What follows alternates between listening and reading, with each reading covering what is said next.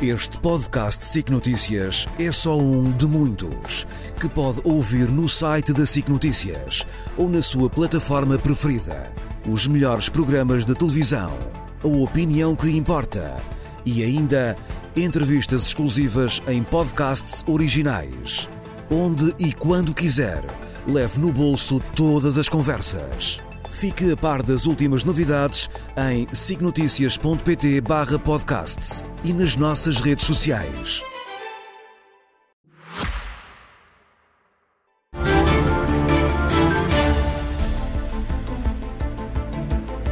Muito boa noite, bem-vindos às causas com José Miguel Júdice. José Miguel, muito boa noite. Boa noite, Clara. O seu Natal foi bom, Já graças a Deus, eu também tenho a certeza, está claro. Sim, sem dúvida.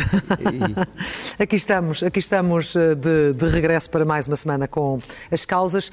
Eh, e antes de irmos eh, aos temas que escolheu, nomeadamente com o foco muito acentuado na questão da imigração e este grande desafio mundial e europeu e em particular, e, ambiente, e, também no ambiente, e, e não só, mas certas. a imigração é de facto um foco muito importante hoje. Uma primeira análise a esta entrevista de Luís Montenegro. Pois acho que eu já eu conheço mal, mas eu já percebi que ele é um homem que tem um guião, é fiel a ele, não, não, não, não pretende entusiasmar pelas coisas que diz. Uh, acho que ele, o objetivo dele vai ser tentar mostrar consistência. E ele fez uma, uma jogada política um bocadinho arriscada, não tenho dúvidas em dizê-lo. Até aqui, antes dele dizer isso, era sabia-se que ia ter a direita mais deputados ou ia ter a esquerda mais deputados. Sim. Agora, uma segunda questão. Vai ter o PSD e o CDS, portanto, a equipa que ele comanda vai ter mais um deputado ou vai ter menos um deputado que o Partido Socialista. E isso faz a diferença dos próximos tempos politicamente E acha falando. que ele deveria traçar esta linha, comprometer-se desta maneira? Eu, eu, eu, eu talvez não. Já? Eu, eu, talvez não o fizesse. Não, fazer era melhor que fizesse cedo. Porque ele agora vai, vai, vai, no fundo, tentar convencer as pessoas que não queiram arriscar, a arriscar votar no PSD, mesmo que estivessem predispostos a votar noutros partidos, geralmente no Iniciativa Liberal e até no Chega. Portanto, é uma jogada com uma, uma, dose de risco grande, mas é uma jogada, é uma jogada que ele fez precisamente para com isso reforçar a sua ligação, como ele diz, com a confiança que as pessoas exigem e merecem. E sobretudo dirigida aos desiludidos com, com a é, governação socialista? Eu acho que é, é muito dirigido para todos aqueles que seriam poderiam votar no PSD, mas achariam que não era muito importante, porque se a direita tiver maioria, era a mesma coisa. Ele diz, não é nada. Não. Isso é que é a grande diferença. É um, é um ponto que ele meteu na política, vai ser o tema principal, penso eu, da, da campanha. Mas diz que é pouco entusiasmante. Não é, não é, não é. Usando a, a palavra do tal Ascêncio Simões, não é? Não é, não é um candidato sexy, não é? Sim. É talvez mais um, um candidato com quem se pode casar e ter filhos. Veremos o que é que os portugueses decidem no próximo dia 10 de março. Então foquemos na Europa, nos grandes desafios europeus não apenas a imigração. Pois, eu hoje, toda a gente faz nessas alturas o balanço do ano que está a acabar, as previsões para o ano seguinte. Eu resolvi fazer uma coisa diferente, pegar em três temas que eu acho que são verdadeiramente muito importantes e que obviamente vão estar presentes em 24, como vão estar presentes nos anos seguintes. Um dos primeiros temas é o problema das migrações, não só na Europa, mas também nos Estados Unidos. O segundo tema é o tema do ambiente, da luta contra, uh, digamos, o, o, a, a, as alterações climáticas. As alterações climáticas. E o terceiro tema é uma coisa que passou um pouco despercebida, que foi um acordo que foi feito entre, entre, entre, entre a França e a Alemanha para rever as regras do ECOFIN em matéria de déficit e outras características. São, eram, nos três casos há dilemas, percebe? Portanto, no fundo, o que une estes três temas é que são, estão a Europa e o mundo enfrentados com dilemas. E eles têm Dilemas que têm causas. É evidente. Vamos sim, analisá-los é então. Pois talvez começando pela, pela, pela, pela, questão dos imigrantes. Eu, na semana passada, lembra-se, mostrei uma imagem de Nova Iorque e disse que uh, o que está a acontecer com a imigração clandestina nos Estados Unidos pode dar a vitória ao Trump. Sim. E há uma coisa impressionante, que agora vai aparecer provavelmente uma fotografia que eu vi hoje no El País, está a haver uma marcha, o êxodo dos pobres, são cerca de 10 mil pessoas que estão a atravessar o México para chegarem à fronteira antes de um encontro muito importante que vai haver entre o México e os Estados Unidos por causa deste tipo de problemas. Ora bem, isto não é só uma, uma, uma, uma marcha, é também, neste momento, houve 70 mil pessoas em 15 dias, 31% mais do que no ano passado, em finais de novembro, princípio de dezembro, que foram impedidos de entrar nos Estados Unidos. Sim. Portanto, está a aumentar imensa pressão sobre, sobre, para as entradas de imigrantes clandestinos. E isso, isso, de facto, é um ponto que realmente eh, está a condicionar muito a vida política nos Estados Unidos. Na Europa passa-se algo bastante semelhante e eu ia falar de dois temas. Um é, houve, foi, foi aprovada uma lei da imigração. Em França. Em França foi aprovada com os votos de, de 75% dos deputados do partido do presidente Macron, com a direita moderada e com a abstenção do partido da Marine Le Pen. A esquerda votou contra e 25% dos, dos, deputados do macronismo. Basicamente, houve 29% dos deputados que votaram contra a lei. E, e, é curioso que 70% dos franceses, numa sondagem aos 69, dizem que estão de acordo com a lei. Sim. Uh, não, e, mas, mas, quando são colocados com as perguntas concretas do que é que a lei vai ter de mais polémico, as percentagens de apoio chegam aos 84%, Sim. estão, portanto, acima dos próprios acordo global dado à lei. O Daniel Oliveira, e nisso penso que segue o que a esquerda por Europa diz, diz que é, isto é uma lei infame. Bom, é um, é um atributo, não sei se é infame, se não é infame. O que eu quero dizer é que esta percentagem é dos deputados e é também do, do, do, dos, dos, franceses. E, portanto, é, é, um bocadinho difícil dizer que uma lei é infame sem achar que são infames aqueles que apoiam a própria lei, não é assim? Sobretudo porque este tema é um tema que está na ordem do dia há anos em França e, portanto, as pessoas estão muito esclarecidas, bem ou mal, sobre o que pensam. Portanto, é uma lei que torna mais difícil a, a imigração clandestina, mas vai tentar aumentar a imigração legal. E isto é uma tendência europeia.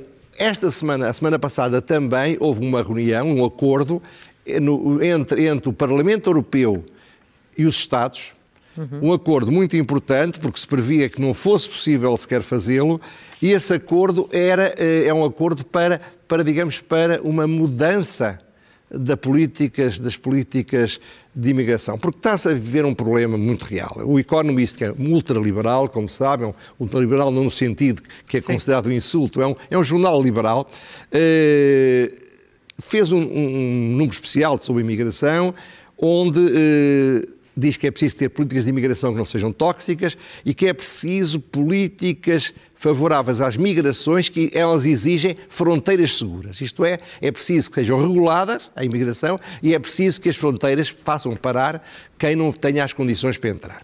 O problema é que a Europa está, portanto, num momento dilemático. Qual é o momento dilemático? Nós precisamos na Europa muitíssimo de imigrantes. Claro. Para lhe dar uma ideia, na década que terminou em 2021, 5 milhões de pessoas a menos a trabalhar do que antes. E esta tendência vai aumentar. Portanto, nós precisamos de imigrantes para manter o Estado Social, e para manter o desenvolvimento económico, sem o qual o Estado Social não se aguenta. Mas, por outro lado, está a haver uma tendência na Europa psicossociologicamente muito forte contra os imigrantes. Não porque sejam contra os imigrantes, é porque são contra a imigração clandestina, a imigração diferenciada e, sobretudo, a tendência verdadeira ou falsa para que muita gente venha para cá, não para trabalhar, mas para obter as vantagens do Estado Social. Aliás, uma das questões estava também nesta sondagem. É? Uma das questões também estava nesta sondagem eh, que foi feita aos franceses. Mas deixe-me perguntar-lhe uma coisa. Eh, disse que, de facto, a União da Marine Le Pen, o partido, a União Nacional não, não votou nem a favor, nem votou contra, mas achava que absteve-se porque achava que a lei deveria ir mais longe. Mas há ou não, como diz a Marine Le Pen aqui, uma vitória ideológica? Oh, oh, a ver, o que é que é uma vitória ideológica? É que, é que o tema da imigração se transformou num tema essencial em França? Já era. Ele, ele, ela teve a habilidade e, e, e, a ideologia, talvez, de colocar há muitos anos a imigração no centro da sua estratégia política. Portanto, ao fazer isso, quando os problemas são, são tentados resolver, ela pode dizer que ganhou, mas não ganhou no sentido do que ela queria era diferente daquilo que foi aprovado. Por isso, ela apenas se absteve. Portanto, uma vitória política através de uma abstenção não é uma grande vitória política. Ou seja, com, com, este, com este desafio, com estes dilemas, esta é uma matéria que deixa de ser quase exclusivo da extrema-direita, da forma é, como não, tem é sido explorada. o ponto é isto, é, o problema é tão simples como isto. Clara se nós na Europa não, não tivermos uma política pública para a imigração, arriscamos a ter a pior política pública para a imigração. Aliás, é muito estranho que a esquerda, que é muito favorável ao intervencionismo do Estado em tudo, ache que na imigração deve haver um modelo ultraliberal, que é venha quem quer, sem quaisquer regras, e dar um grande poder aos intermediários que trazem esses mesmos imigrantes. Uh, repare, dá muito boa consciência. A gente olha para o estado do mundo, olha para as pessoas que vêm. É impossível que uma pessoa não diga era bom que esta gente entrasse, era bom que esta era gente tivesse. Paixão, claro. É perfeitamente compreensível, todos nós somos humanos, só que o problema é que às vezes as virtudes tornam-se vícios. E realmente, se com isto houver, e você viu essa sondagem, perceberá, a França está muito mais contra a imigração claro. do que a favor desta lei. Sim. Portanto, e se, se as populações no regime democrático forem contra fortemente alguma coisa, essa coisa não existe. E acha que outros países europeus irão acabar por seguir a França não, neste não, momento? Já estão todos a seguir. Estão a acontecer nos países do Norte, está a acontecer na Alemanha, está a acontecer nos países do Sul. Repare, um problema fundamental que este novo acordo europeu criou é encontrar soluções para que não seja a Grécia, a Itália e um pouco a Espanha aqueles que pagam o preço dos problemas das fronteiras. Portanto, uma das medidas é obrigar a que eles sejam relocalizados e quem não, quem não aceitar relocalização tem de pagar. A Hungria e a Eslováquia já disseram que não aceitam não. isso. Mas seja como for, é um compromisso. É um compromisso que vai no bom sentido, é um compromisso democrático e é um compromisso, insisto, não para acabar com os imigrantes, mas para que haja uma vontade de haver imigrantes. Reparem, em França, 75% dos franceses querem imigração legal. Portanto, eles não são contra a imigração. O que eles são contra é algumas coisas que caracterizam a imigração, sobretudo em França, que eles acham que são inadequadas e são inconvenientes. Seguimos para a COP28. Acha que foi mais uma oportunidade perdida, como ouvimos, ou houve avanços? Não, eu acho exatamente o contrário. Eu acho que o COP28, eh, os fundamentalistas dizem que foi um fracasso absoluto. Eh, eu acho que não, sabe porquê? Porque andávamos a viver numa solução que é muito interessante, que é fazer grandes proclamações, anunciar magníficos calendários, dizer que se vai mudar a forma como se faz a energia no mundo, sabendo que isso não é verdade. E fazendo propostas que, como são irrealizáveis, têm o efeito contraproducente, já aqui falámos disso várias vezes, de desmotivar a verdadeira luta para mudar as coisas. Ora bem, o que é que aconteceu nesta, nesta, nesta, nesta, nesta, neste encontro no Dubai? Pela primeira vez conseguiu-se que houvesse uma unanimidade para determinar o fim dos combustíveis fósseis. O fim dos fósseis para a produção de energia. Dir-me-á, e com razão, "Ah, mas onde é que está o calendário?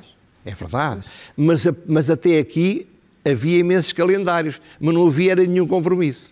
Portanto, neste momento, dir-me-á, mas não há exageros, ilusões. Há, por exemplo, uma das medidas que saiu daqui foi que até 2030 eh, nós tenhamos triplicada a produção de energia renovável.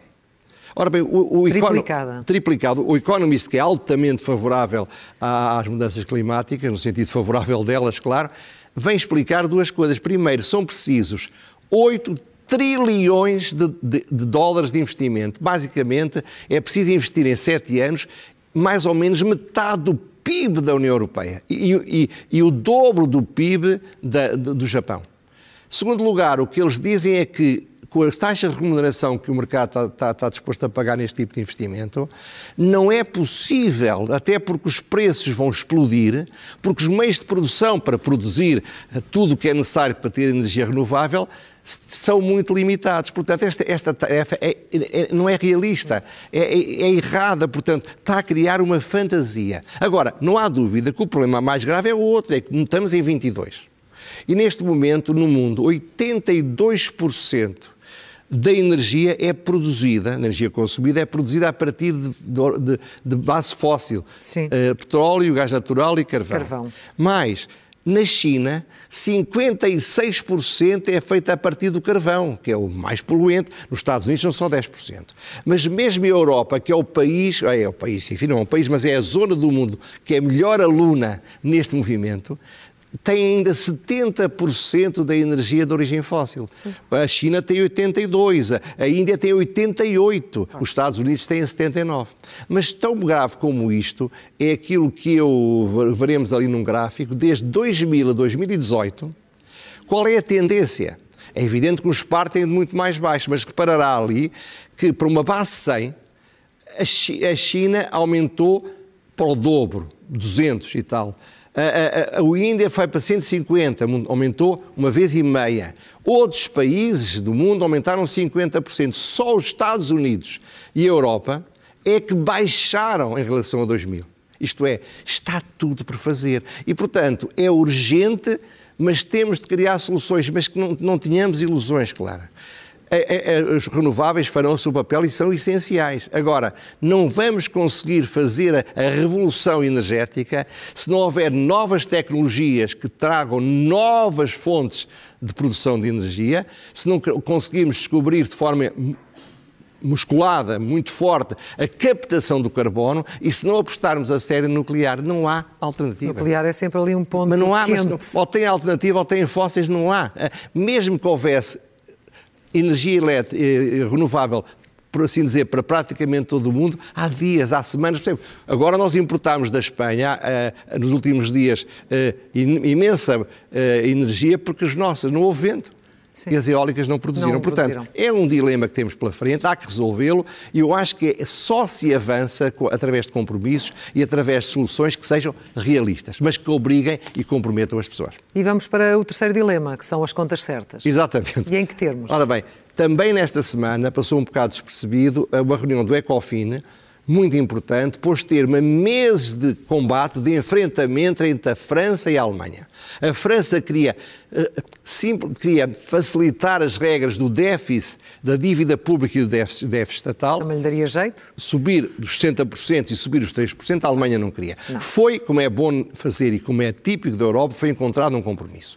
E um acordo que agora se vai tentar transformar em lei como aliás o acordo dos imigrantes também se espera fazê-lo antes das eleições, porque senão, se não se fizer isso, o que vai acontecer é que os partidos radicais e de extrema-direita serão o primeiro partido das eleições europeias. Sim. Bom, ora bem, voltando ao ECOFIN. Portanto, o que é que se faz? Manteve-se o limite dos 60% e dos 3%, mas criou-se uma solução que é quem estiver acima de um desses limites ou de ambos tem quatro anos para se pôr um limite. Está a falar dos limites da dívida e do déficit. Exatamente. Agora, se, se, se apresentar um plano eh, com muitos investimentos e com grandes reformas, pode ir até aos 7 anos, isto é, até 2030. É, é, porque é que isto é muito difícil e porque, por isso é que este acordo é muito importante? É que neste momento 13 dos países da União Europeia estão acima de 60%. E a média, a média a média atual é de 90%. Portanto, repare, a Europa tem de baixar em 4 anos para um terço daquilo que tem. Sim. Portugal já não é o pior, ou o segundo pior, é o, em todo caso é o quinto pior país do mundo, da, da Europa, peço desculpa, da União Europeia, em matéria da, da dívida pública. Mas o outro critério, o critério dos 3%, há, há, há, há 10 países que estão acima de 3%, uh, dos, entre os quais, quer num critério, quer de outras grandes economias, estão todas a Alemanha, embora marginalmente, a França, a Itália e a Espanha. O que é que isto quer dizer?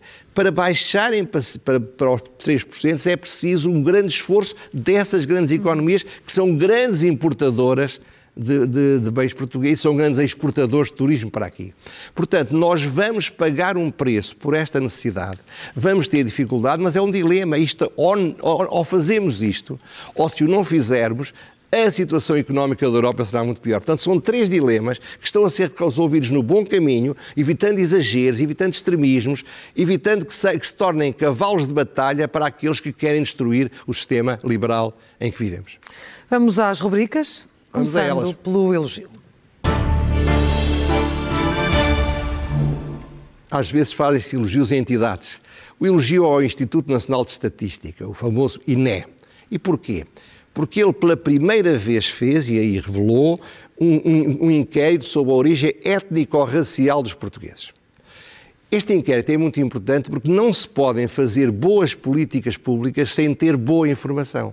E até agora nós tínhamos, todos nós tínhamos ideias, todos nós tínhamos opiniões, achávamos que era assim, achávamos que era assado. Agora, finalmente, temos informação de base técnica e de base científica, que revela coisas que eu diria que não são surpresas absolutas, o inquérito foi às pessoas entre 18 e 74 anos. Foi uma opção, enfim, não estudei o suficiente, voltaria a este tema em breve, mas 20% de nós temos origem fora, fora de, Portugal. Sim. Não nós próprios, mas os nossos antepassados. os nossos antepassados. Eu sou um deles, embora há bastante tempo. E também 7% dos, dos, das pessoas entre os 18 e os 74 não se identificam como brancos. Porque isto, é, isto, não, isto é, são as próprias pessoas que dizem como Sim. se identificam. Pode ser um bocadinho mais, porque houve alguns que não se identificaram com coisa nenhuma. Seja como for, é um número perfeitamente gerível em relação ao que é normal e vai aumentar. É, estes inquéritos são muito importantes em alguns países, por exemplo, em França, não se fazem, e uma das, uma das razões dos problemas em França é porque eles não sabem exatamente qual é a realidade. Eu acho que eh, merecem elogio e voltaremos brevemente a este tema, este, analisando, este... há mais perguntas para, e há mais aprofundar. Exatamente. Mas hoje não temos, estamos, estamos aqui nas rubricas Segue-se ler é o melhor remédio. Ora bem, são dois livros que têm de comum o deverem ser traduzidos. Um traduzido para português e outro traduzido do português. O primeiro é um livro chamado The Ambassadors, portanto, Os Embaixadores, que é um livro escrito por um grande diplomata britânico, aliás, nunca chegou a embaixador, tem como curiosidade que é casado com uma das maiores pianistas uh, do nosso tempo, Mitsuko Uchida, uma pianista japonesa, Robert Cooper, e o livro é um, é um estudo sobre a negociação feita por diplomatas e sobre o, o exercício do poder em conflitos entre países e Estados, desde Maquiavel até aos nossos tempos. Eu já estou a ler o livro, é um livro muito interessante, muito bem escrito, sabe, é, tem, tem uma musicalidade que eu hum. imagino que tenha a ver com o casamento também. É, é, é um livro que vale a pena ser traduzido, porque é um daqueles livros de grande divulgação. O outro livro é um livro interessantíssimo. Para mim foi uma surpresa absoluta esta história, que se chama Campanha da Etiópia. 400 portugueses foram socorrer o Preste João. É de um senhor, uh, doutor Luís Costa e Souza, de uma editora do Pedro Avilés, que chamada Tribuna, que se tem dedicado a, a, a, divulgar a história de Portugal, e foi em 1541. É. 400 portugueses, capitaneados por um filho do Vasco da Gama, puseram-se ao caminho, foram para a Abissínia, para a Etiópia, é. e conseguiram evitar que, que, que o, o, o, imperador, que se chamava Galaioedos, que era cristão, não, for, não, não for, conseguiu evitar que fosse derrotado. O livro é um romance, ao mesmo tempo é história, Histórico. é muito interessante e dava um grande filme, não tenho dúvidas nenhumas. Por isso é que eu sugiro que seja, seja traduzido. Que seja traduzido. Agora, a pergunta sem resposta. Várias vezes aqui disse que eu ainda continuo a espantar-me. Ora, meu, o que é que soube há dias? Soube-se através da Lusa, parabéns à Lusa pelo tempo que fez, mas apenas três órgãos de comunicação que eu saiba, atenção, posso estar enganado, trataram deste tema. O Público Observador em Jornal de Macau. Então o que aconteceu? Como saberá, no próximo ano comemoram-se os 500 anos do nascimento de Luís de Camões. Havia há uma estratégia que foi definida e nomeada uma comissária em 2021 Sim. para organizar umas, umas comemorações que nos honrem, que honrem uma figura cimeira da nossa cultura, um símbolo de Portugal, e que, portanto, seja uma forma de comunicar. Começaria em 12 de março. Ora, esta senhora, a professora Rui, Mar, Rui Rita Marnoto, que foi, eleita, foi nomeada em 21, está ainda à espera que sejam nomeadas umas comissões sem as quais não pode ser preparado o programa das comemorações. Quanto tempo depois? Que devia estar preparado há um ano. Hum. Ora bem, isto é uma coisa alucinada. E eu, para isto, a pergunta, a pergunta, sabe qual é a pergunta? É ler um pequeno trecho de Luís de Josias de Camões. Hum. Não sou um grande leitor de poesia, vão-me perdoar, não mais musa, não mais que a lira tenho destemperada e a voz enrouquecida. E não do canto, mas de ver que venho cantar a gente surda e endurecida.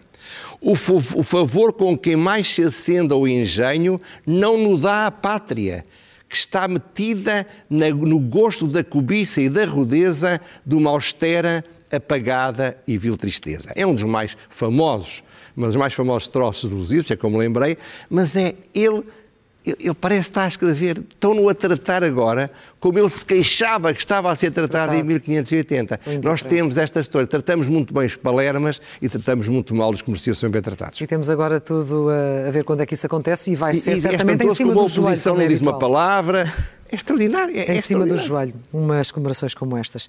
Fechamos com a loucura mansa. Ora bem, no dia 24, na véspera da noite de Natal, ou na noite do dia da noite de Natal, no meio de um oceano de selfies e a beber ginginha, o Presidente da República atirou o filho às feras. Eu fiquei estupefacto. É evidente que o filho falhou em regras de bom senso e de bom gosto. É evidente que o filho entalou o Presidente da República com a cunha que manifestamente ele, filho, meteu, comprometeu e criou-lhe problemas. Mas eu não consegui entender porque é que na véspera do Natal um pai fala do filho sem sequer dizer o nome dele e depois de fazer uma crítica muito violenta, sem ninguém lhe ter perguntado, vai se gabar de ter imensa popularidade. Ele, pai. Ora bem, só uma explicação para isto. Aparente é que o Presidente da República já sabia de uma sondagem que surgiu hoje, hum. Da Intercampos, que diz que 59% dos portugueses acham que o Presidente da República meteu uma cunha. Eu acho que não, mas, mas não sou. Portanto, serei dos, dos, dos que não acham. Segundo, que se ele se, se provar que meteu uma cunha, que ele se deve meter, são 61%. Portanto, ouça, eu às vezes gosto, ou vejo pessoas que gostam de mudar o sentido aos provérbios. Eu só me lembrei de um provérbio, mas diluía de uma maneira diferente. É que se vão os dedos desde que fiquem os anéis. Os anéis. São Miguel Júdice. Até para a semana, bom ano lá assim para casa, ficamos. bom ano para si, boas entradas e que o próximo ano seja, enfim, o melhor que seja possível e com possível. otimismo acredito que não vai ser pior. Este podcast SIC Notícias é só um de muitos que pode ouvir no site da SIC Notícias ou na sua plataforma preferida. Os melhores programas de televisão, a opinião que importa e ainda entrevistas exclusivas em podcasts originais. Onde e quando quiser, leve no bolso todas as conversas. Fique a par das últimas novidades em signoticias.pt/podcast e nas nossas redes sociais.